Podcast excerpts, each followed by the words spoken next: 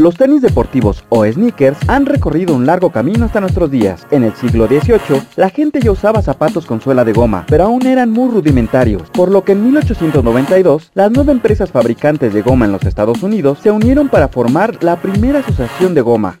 De entre dichas empresas destaca Goodyear, la cual era dirigida por Charles Goodyear, quien obtuvo la licencia para llevar a cabo el proceso de vulcanización, que unía la goma con la tela y otros componentes, generando una adhesión más fuerte y permanente.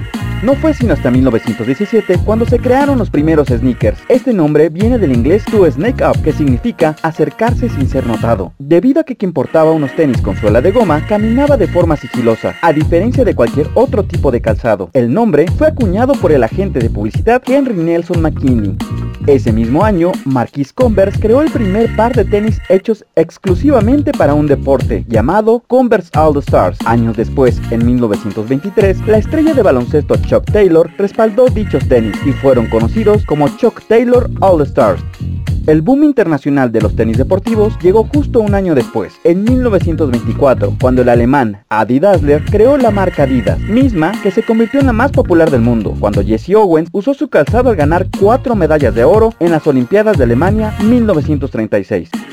Durante la primera mitad del siglo XX, los tenis se usaron mayormente para hacer deporte, pero no fue sino hasta 1950 que empezaron a permear en la moda urbana. Los sneakers más famosos nacieron en 1984 con Nike y Michael Jordan, serie que se sigue produciendo y vendiendo a pesar de que el basquetbolista ya esté retirado de la NBA. Reebok y Adidas hicieron lo propio y cambiaron el aspecto de los sneakers añadiendo más colores e incluso cambiando los cordones. Los sneakers comenzaron a producirse para cada deporte, así como para otras actividades como caminar y entrenar.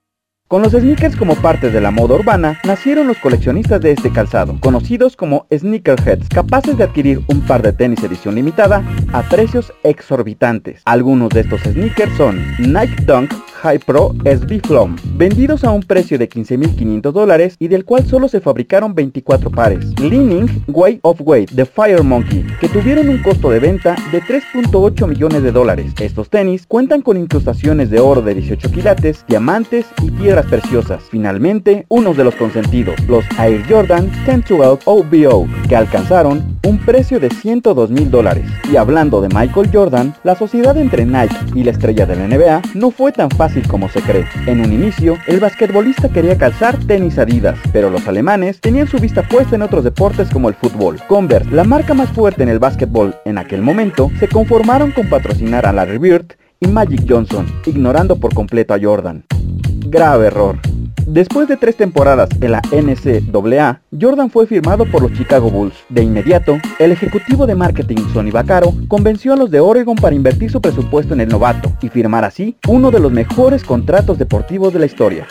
Jordan finalmente firmó e hizo realidad el acuerdo por 5 años y medio millón de dólares anuales. Tras unos cuantos meses de desarrollo, los Air Jordan 1 llegaron a las tiendas en abril de 1985 por un precio de 65 dólares. Este primer modelo fue controversial, debido a que el color de los Jordan era diferente al de sus compañeros, por lo que le advirtieron al jugador que si las utilizaba tendría que pagar una multa.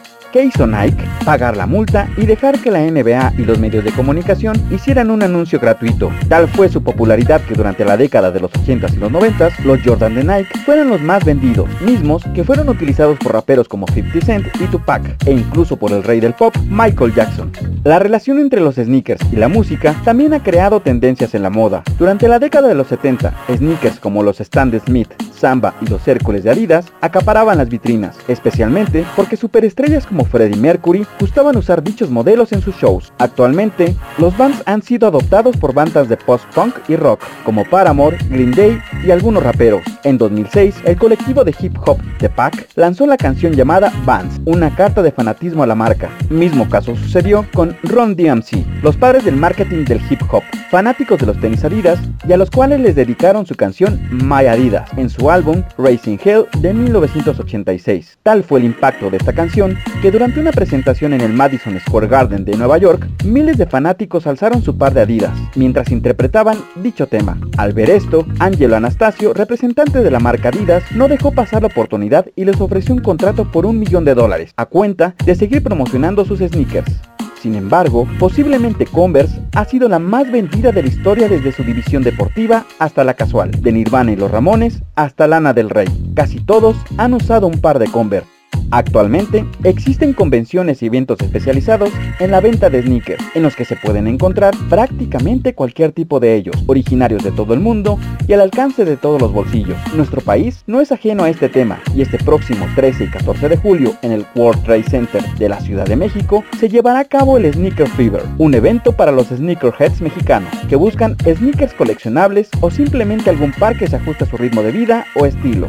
Hola amigos de Ibero, soy Mike González, eh, socio fundador de Sneaker Here.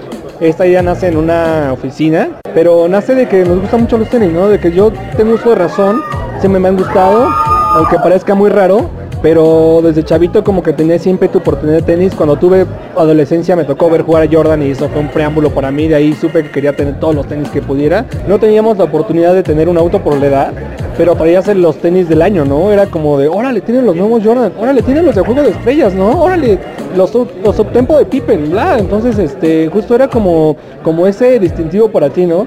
Y fue un poquito lo que me pasó de pronto, órale, Mike ya tiene estos, Mike ya tiene los otros. Entonces te vas haciendo como esa como ese medio ego, por así decirlo, quieres tener los que siguen y los que siguen y los que siguen.